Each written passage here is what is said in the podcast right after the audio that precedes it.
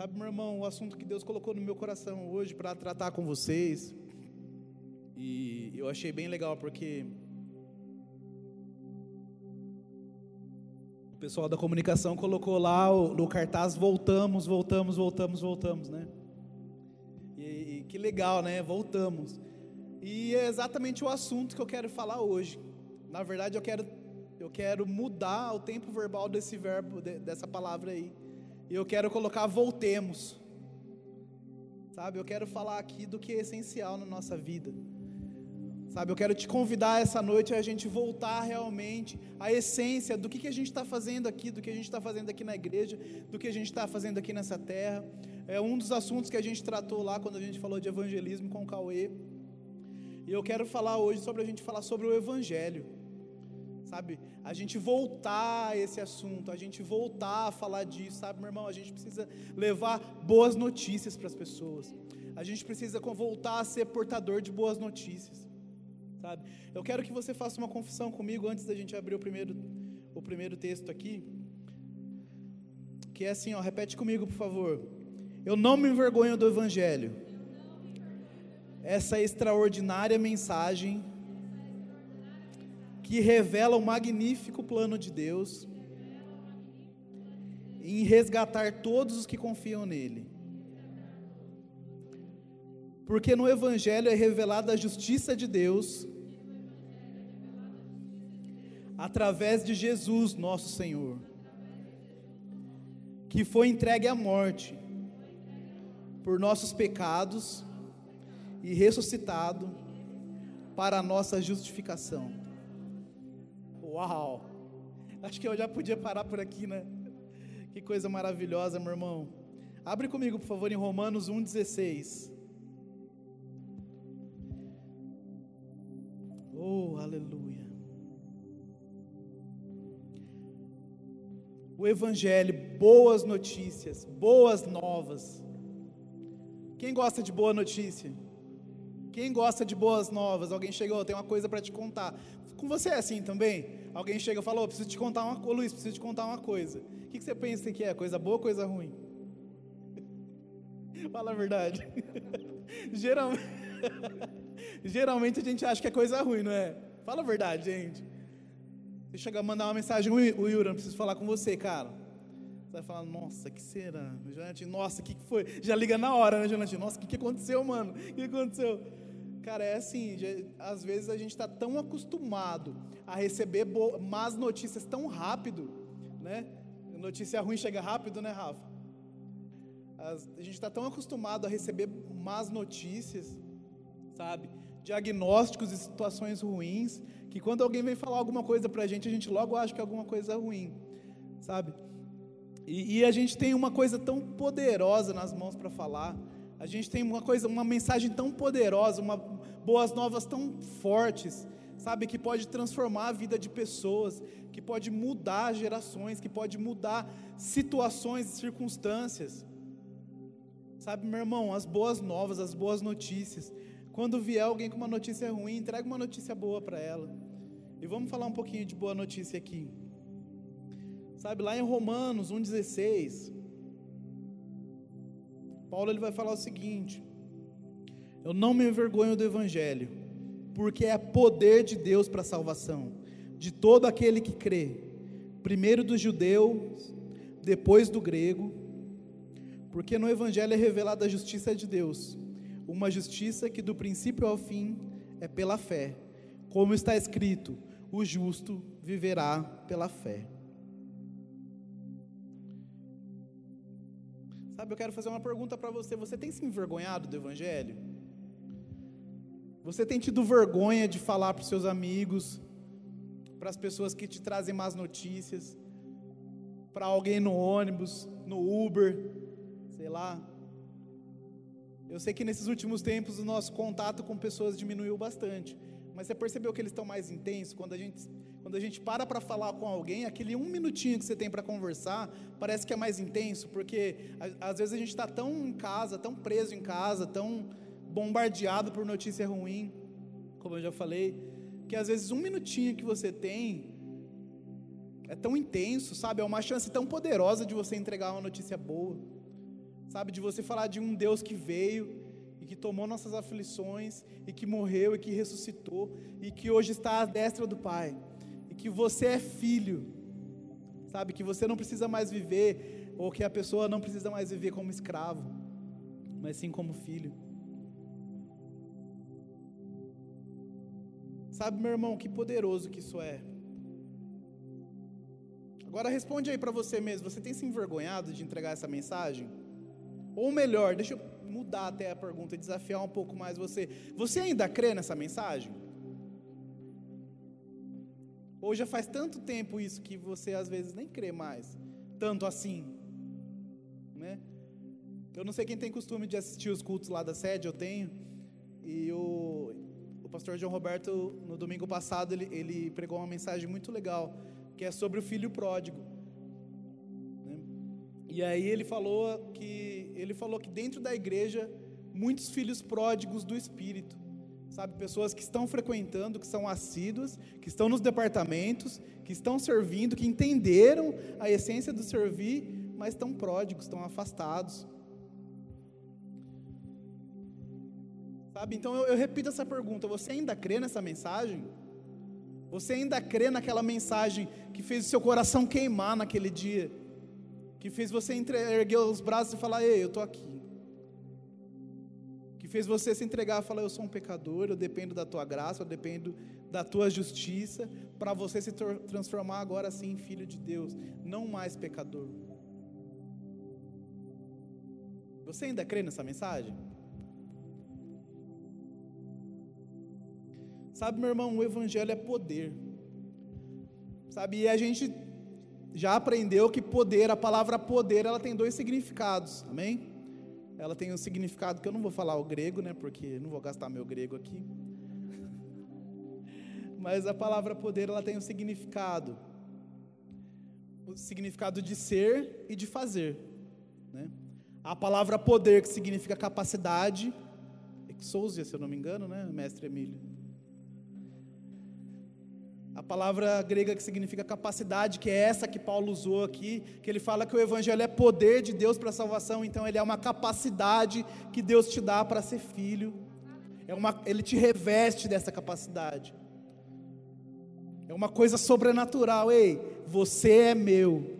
Eu te capacito a ser meu filho. Eu te capacito a ser salvo. E existe o poder para fazer também, que é o dunamis, talvez seja o mais conhecido, o poder explosivo. Sabe, meu irmão, você recebeu poder, se alegre com isso. Sabe, Deus te deu o poder de ser filho dele. Deus te deu uma capacidade sobrenatural de ser filho dele. Sabe, isso para você tem que ser uma boa notícia, isso tem que ser uma boa uma verdade para você. Filhos de Deus, Oh, aleluia. Capacidade de ser filho de Deus. A justiça de Deus sendo manifesta na nossa vida. Sabe, a capacidade da gente chegar diante de Deus sem culpa, sem medo, sem complexo de inferioridade, como se o pecado nunca tivesse existido, sabe, reconduzido à ideia original, ao plano original de Deus. Que coisa maravilhosa. E tudo isso de graça, sem nenhum esforço seu, sem nenhuma nada que você precisou fazer, só precisou aceitar. Só precisou aceitar, pai, eu estou aqui. Sabe, meu irmão, então eu, tenho, eu, eu vim aqui nessa noite para falar para você o seguinte: a gente está encerrando essa semana, o mês de abril, o mês que a gente comemorou a Páscoa, e a gente falou bastante da morte de Jesus. Quem falou? Quem ouviu bastante falar da morte de Jesus, da crucificação, como foi doloroso, como foi que aconteceu, teve filme, teve tudo. Sabe, meu irmão, mas eu tenho que falar para você que o evangelho completo também é a vida de Jesus. Sabe, você precisa crer que Jesus ele veio como homem nessa terra e ele viveu nessa terra como homem, como filho de Deus, mas como homem, com o espírito, com a plenitude do espírito sobre ele, mas como homem, nascido de mulher. Sabe, você precisa crer e você precisa entender essas verdades. Deixa eu fazer uma pergunta para você, seja sincero comigo, sem julgar o irmão do lado. Quem aqui, que está aqui hoje, já leu os quatro os quatro evangelhos, digamos assim? Quem já leu todos os quatro evangelhos?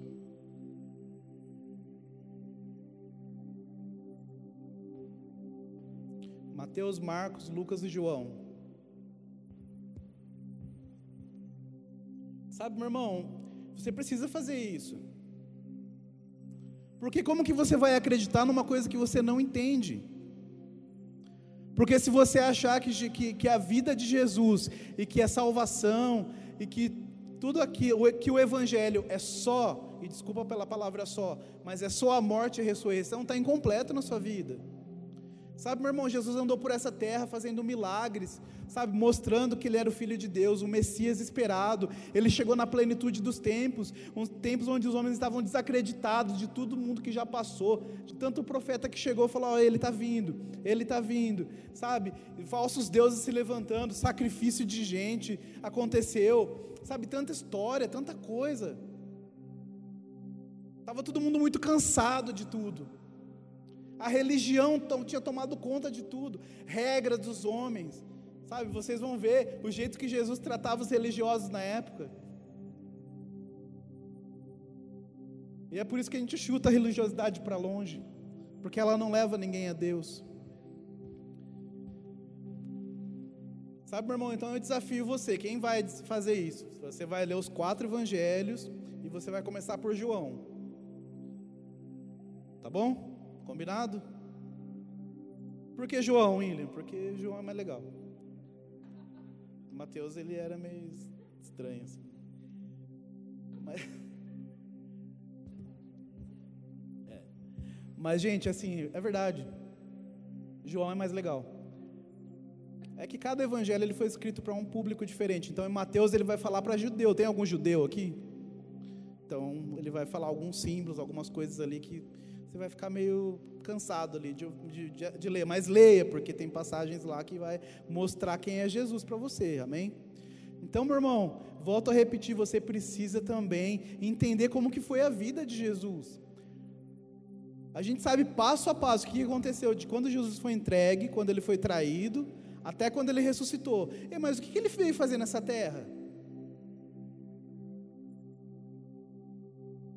Ah, eu sei, Jesus veio dar vista aos cegos, é, libertar os cativos e trazer o, a palavra da vida eterna.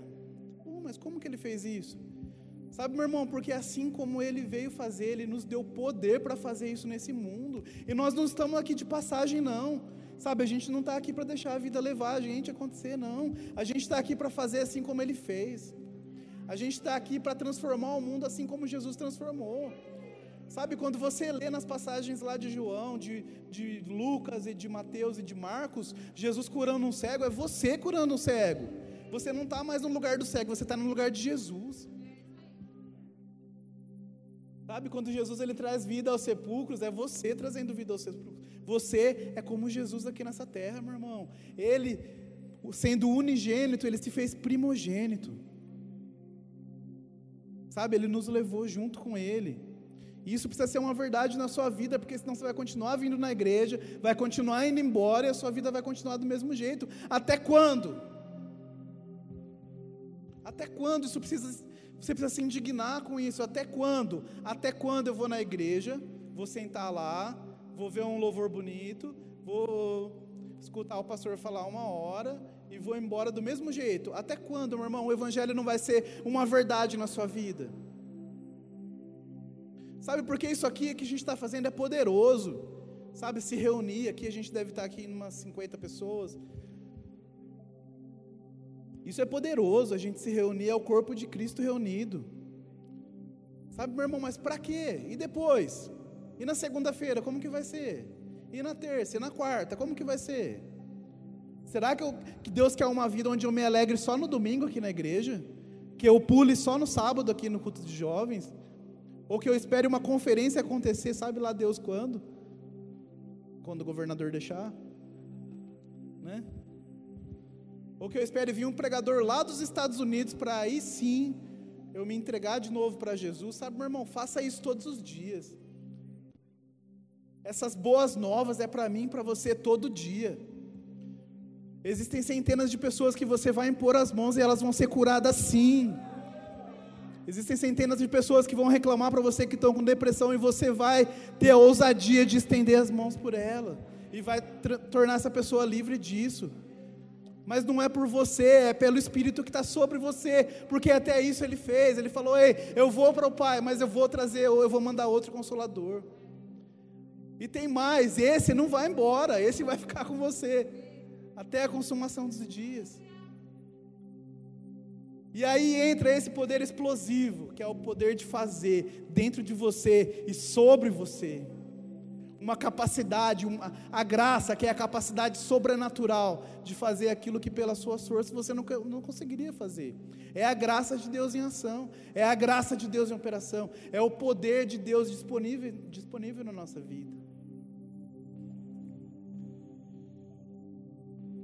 Sabe, meu irmão, então seja portador de boas notícias, portador de boas novas, abre a boca e tenha o que falar para as pessoas.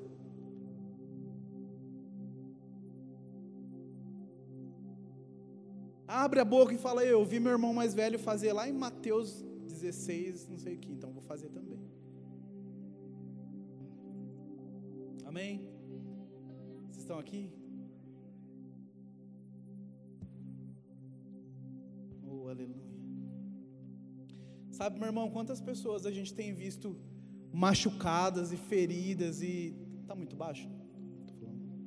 Quantas pessoas a gente tem visto machucadas e feridas pela religiosidade? Sabe, quantos crentes, quantos jovens crentes que não congregam mais, porque a igreja perdeu sentido para ele. Sabe quantas pessoas que às vezes a gente tem que pedir desculpa?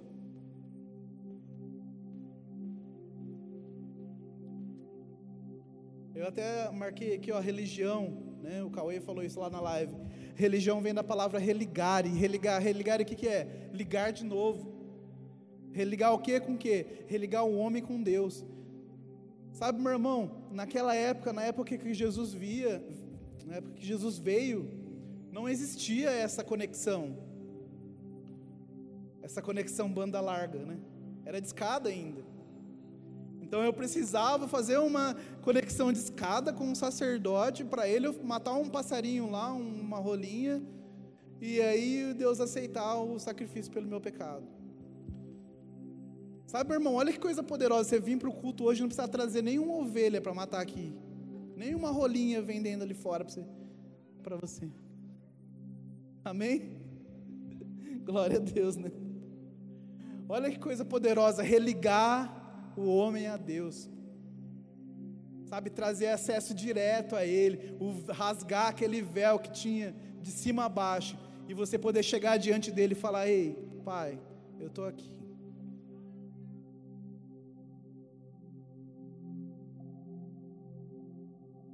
Sabe, então a palavra religi religião, muitas vezes ela é desfigurada como uma coisa ruim, mas na verdade ela significa isso. Ela significa ligar de volta o homem a Deus, fazer essa conexão banda larga. Amém? Quem lembra da internet de escada aí? Levanta a mão que eu sei que lembra. Oh, aleluia. Sabe, meu irmão, mas nesse meio tempo, o que, que aconteceu? Aconteceu uma outra palavrinha que chama religiosidade. Sabe? E essa sim, isso é um problema e isso tem ferido muitas pessoas. Sabe? A religiosidade, ela é o apego ao conjunto de leis e regras criadas por homens.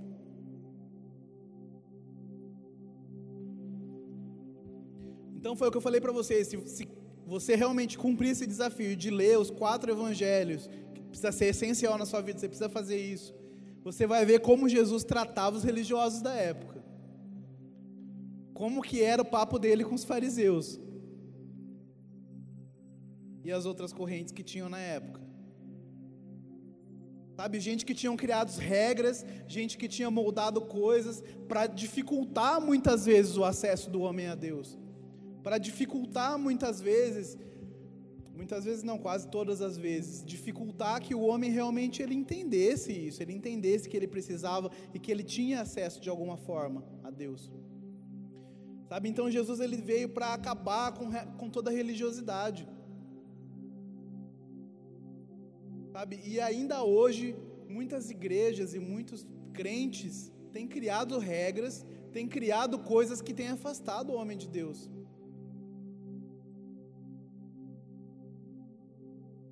Sabe, meu irmão, quantas pessoas que você conhece, agora vai para sua vida aí, pessoal, quantas pessoas que você conhece deixaram de cumprir planos e propósitos que Deus tinha na vida dele por causa de, de feridas causadas por religiosidade de alguém, ou pelo julgamento de alguém. Sabe, deixa eu te falar uma coisa: Jesus não te chamou para julgar, não. Jesus te chamou para amar as pessoas.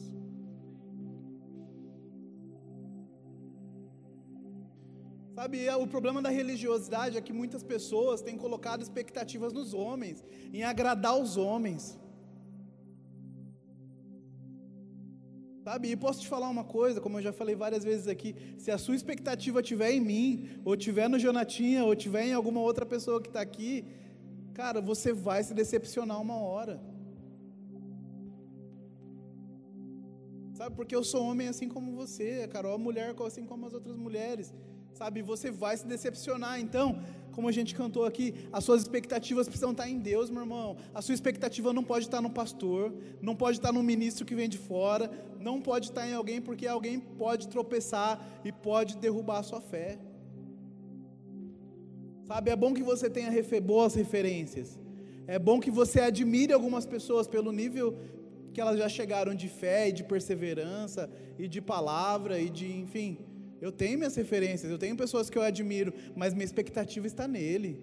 Sabe, porque eu sei que eu tenho um Deus que não vai me decepcionar. Eu tenho um Deus que, que eu conheço o caráter dele e que ele conhece o meu coração. Sabe? E que é um Deus que quando eu erro, quando eu peco, é para ele que eu vou pedir perdão. É para ele que vou chegar, pai, pequei, errei, pedir perdão. É claro que aí se eu ofendi alguma pessoa, eu vou pedir perdão para a pessoa também. Amém? Sabe, meu irmão, mas é isso, eu estou te convidando nessa noite a voltar. Volta para o Evangelho simples. Sabe, para de julgar seu irmão. E principalmente de julgar quem não é seu irmão. Sabe, muitas vezes a gente tem julgado o nosso colega de trabalho ao invés de levar a palavra de salvação para ele. Quantas vezes a gente tem falado mal de alguém ao invés de de levar uma referência boa, de levar uma palavra de ânimo, uma palavra de, de fé para essa pessoa mesmo. Quantas vezes a gente tem sido o religioso da situação? Quantas vezes a gente tem sido o fariseu da situação? Quantas vezes?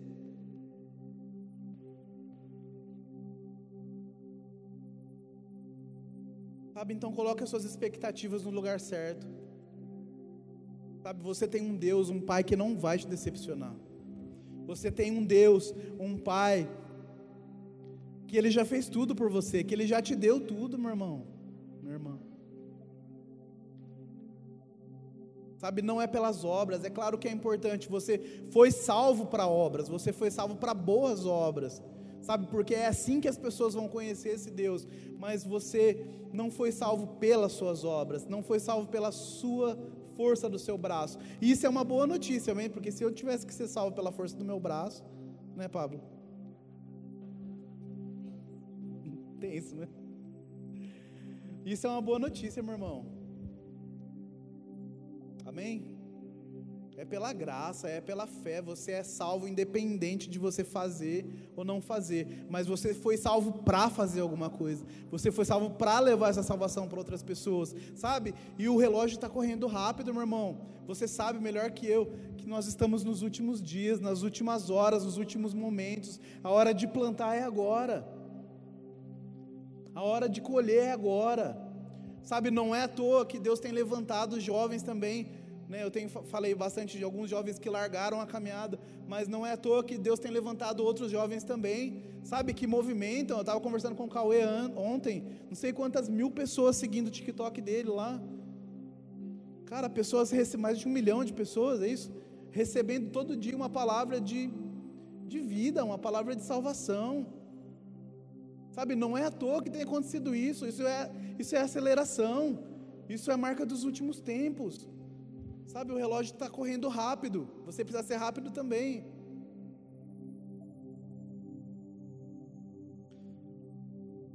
Aleluia.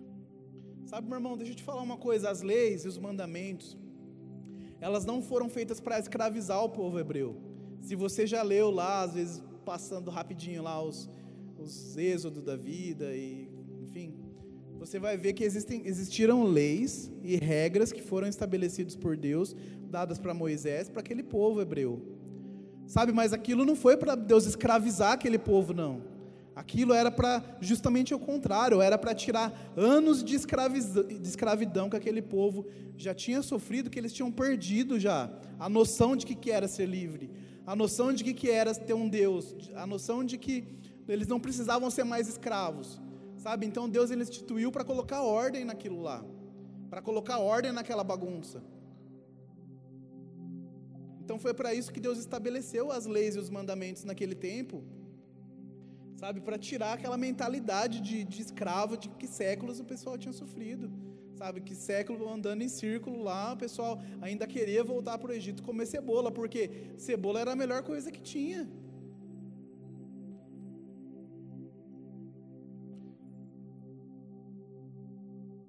Sabe, então ainda hoje existem pessoas que são escravizadas por sofismas, sabe, por regras que são criadas pelos homens.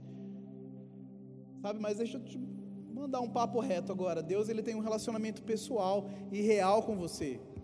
Sabe, então existe uma vida, um modo digno de se viver. Sabe, porque a gente precisa trazer para equilíbrio. Então, ah, eu posso sair daqui então viver de qualquer jeito, porque eu não preciso seguir regra. Não, existe um modo digno de, de você viver. Para quê? Para você.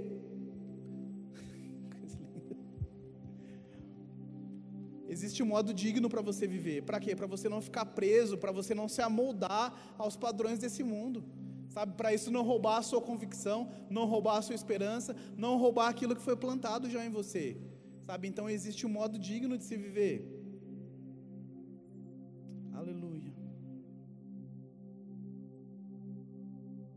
Abre por favor em Efésios 4,17, a gente já está terminando.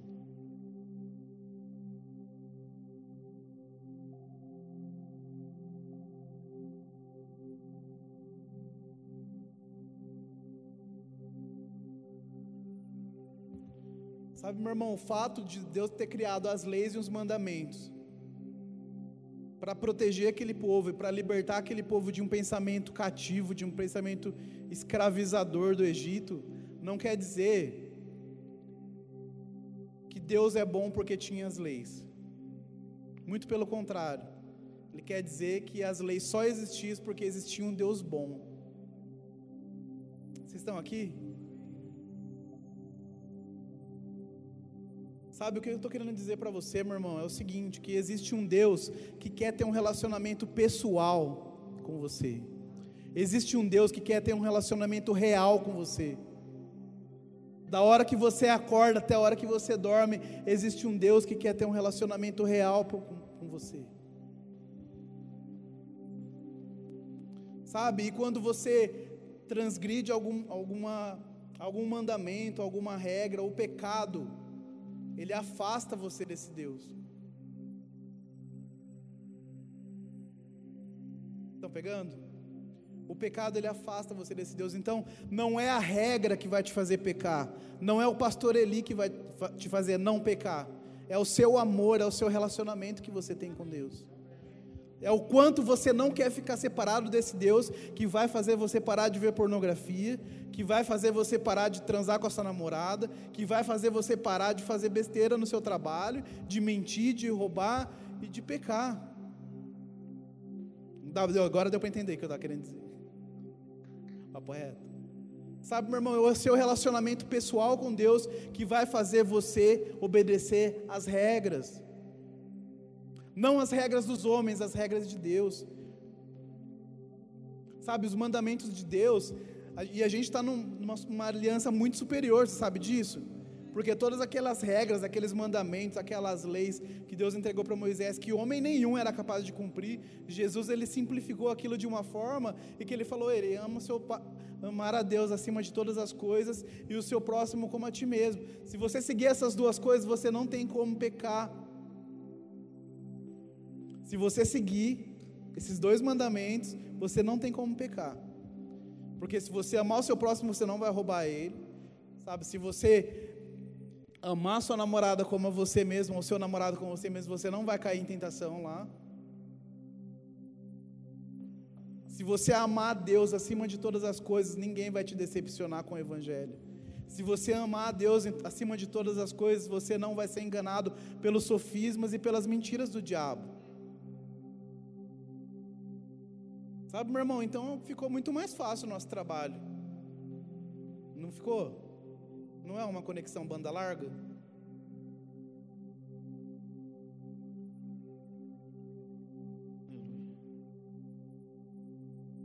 para vocês abrir Efésios, né? Efésios 4:17.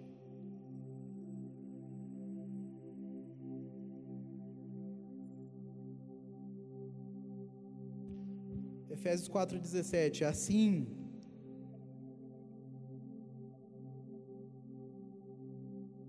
o, o, o título aqui na NVI ele falou procedimento dos filhos da luz. Assim, eu digo a vocês e no Senhor insisto que não vivam mais como os gentios, que vivem na, identidade, na inutilidade de seus pensamentos.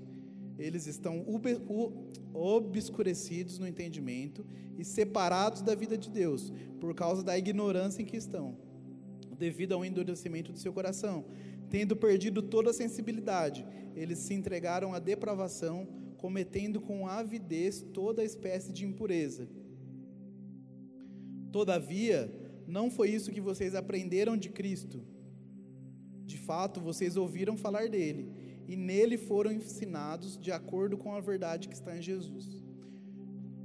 Quanto à antiga maneira de viver, vocês foram ensinados a despir-se do velho homem, que se corrompem por desejos enganosos, a serem renovados no modo de pensar e a revestir-se do novo homem, criado para ser semelhante a Deus em justiça e em santidade proveniente da verdade. Portanto, cada um de vocês deve abandonar a mentira, abandonar a mentira e falar a verdade ao seu próximo, pois todos somos de um só membros de um só corpo. Quando vocês ficarem irados, não pequem. Apaziguem a sua ira antes que o sol se ponha, e não deem lugar ao diabo.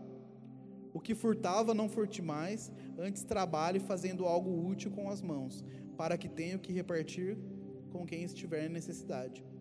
Nenhuma palavra torpe saia da boca de vocês, mas apenas a que for útil para edificar os outros, conforme a necessidade, para que conceda graça aos que ouvem.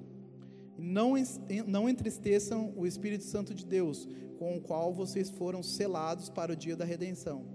Livrem-se de toda amargura, indignação, ira, gritaria e calúnia, bem como toda maldade Sejam bondosos e compassivos uns para com os outros, perdoando-se mutuamente, assim como Cristo perdoou, assim como Deus perdoou em Cristo. E lá no 5, lá no primeiro, lá do 5, ele vai falar: portanto, sejam imitadores de Deus, como filhos amados, e vivam em amor, como também Cristo nos amou, e se entregou por nós como oferta e sacrifício de aroma agradável a Deus. Sabe, meu irmão, então dá para entender que você tem um modo digno de viver. Sabe, você precisa ter um modo digno de se portar nessa terra. Você precisa se comportar como filho e não mais como escravo das coisas, não como escravo da situação, não como escravo das circunstâncias. Sabe, um comportamento de filho, filho do que? Filho da luz. Sabe, a gente cantou aqui que a gente, nós fomos transportados do reino das trevas para o reino do filho do amor de Deus, do reino da luz. Sabe, meu irmão, seja a luz na vida das pessoas. Seja aquele que vai trazer boas notícias. Cadê o louvor? Pode subir já, pessoal. Seja aquele que vai trazer palavras de amor para aquela pessoa que só recebeu religiosidade a vida inteira. Sabe, seja aquele que não vai ser o primeiro que vai apontar o dedo para julgar, mas sim aquele que vai trazer uma mensagem verdadeira para a vida das pessoas. Sabe, meu irmão, nessa noite volte Volte para a essência. Volte para aquilo que a gente está fazendo aqui. E eu volto a falar para você: todas as outras coisas têm o seu lugar. A gente vai falar sobre emoções, a gente vai falar sobre sexualidade, a gente vai falar sobre temas e contexto, contextuais, contextos que nós estamos vivendo. Ei, mas volte para o primeiro amor. Não deixe isso se apagar dentro de você. Não deixe as circunstâncias tomar essa convicção de você, a convicção de quem Deus é, a convicção de que Jesus veio fazer aqui, a convicção de que você é salvo a convicção de que mesmo se você pecar, isso não faz de você um pecador, porque você tem um advogado, que você pode chegar até ele e falar: Pai, eu me arrependo desse pecado, e você vai ficar limpo novamente. Justificado pela graça, que é a capacidade daquilo de fazer aquilo, de ser e de fazer aquilo que não está, que está além das suas forças, aquilo que você não tem condições de fazer com as suas próprias mãos. Ei, Ele veio e te justificou, Ele veio e te trouxe essa capacidade, esse revestimento de filho. É isso que nós precisamos levar para as pessoas, meu irmão. Sabe, para encerrar, eu queria falar para vocês uma frase que mexeu muito comigo quando eu, quando eu vi de C.S. Lewis, ele fala o seguinte: Eu creio no cristianismo tal como creio que o sol nasceu, não porque eu vejo, mas porque através dele eu vejo as outras coisas. Sabe, meu irmão, que você comece a enxergar as coisas como Jesus enxergava. Sabe, que você comece a enxergar pelo Espírito coisas que ainda não aconteceram. Que você não se conforme mais com a situação que você não se conforme mais com doença, que você não se conforme mais com depressão, que você não se conforme mais com falta, que você não se conforme mais com medo, que você não se conforme mais com incredulidade, que você não se conforme mais com religiosidade. Que você não se conforme mais ao mundo, meu irmão. Que você não se conforme mais aos vícios. Que você não se conforme mais aos pecados Fique em pé no seu lugar.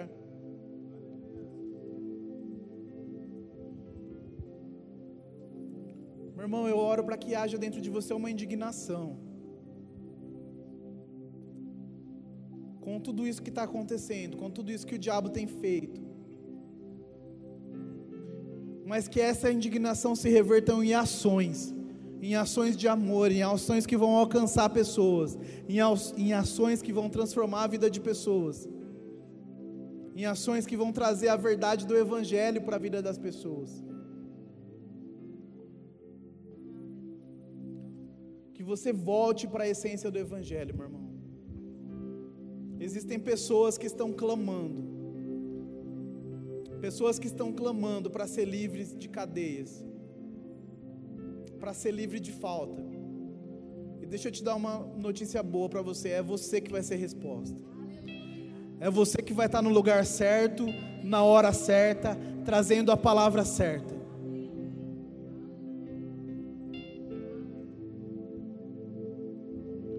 Você pode abaixar sua cabeça, Pai, em nome de Jesus.